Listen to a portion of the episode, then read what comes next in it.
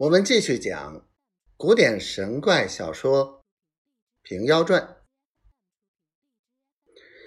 那吴三郎道：“小大衣哥，放仔细些，休要也入去了。”任谦道：“我不比张一郎。”即使爬上供桌，踏着佛手盘在佛肩上，攀着佛腔子往里面使。只见黑暗暗的，叫道：“张一郎，你在哪里？”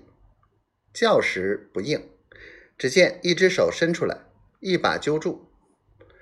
任谦吃了一惊，连声叫道：“亲爹爹，活爹爹，可怜见饶了我，再也不敢来赶你了。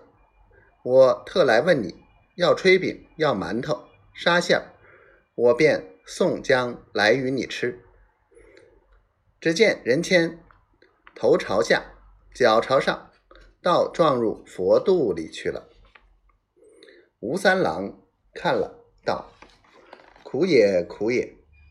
他两个都跌入佛肚里去了，我却如何独自归去得？欲待上去望一望看，只怕也跌了入去。欲待自要回去，这两个性命如何？”没坐道理处，只得上去望望。爬供桌来，手脚酥麻，抖作一堆，不敢上去。寻思了半晌，没奈何，只得踏着佛手，攀着佛枪子，欲待望一望，只怕跌了入去。欲进不得，欲退不得。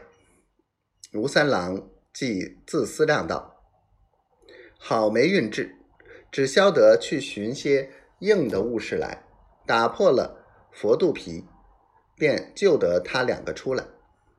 正待要下供桌，却似有个人在背后拦腰抱住，只一窜，把吴三郎也跌入佛肚子里去了。一脚踏着任谦的头，任谦叫道：“踏了我也！”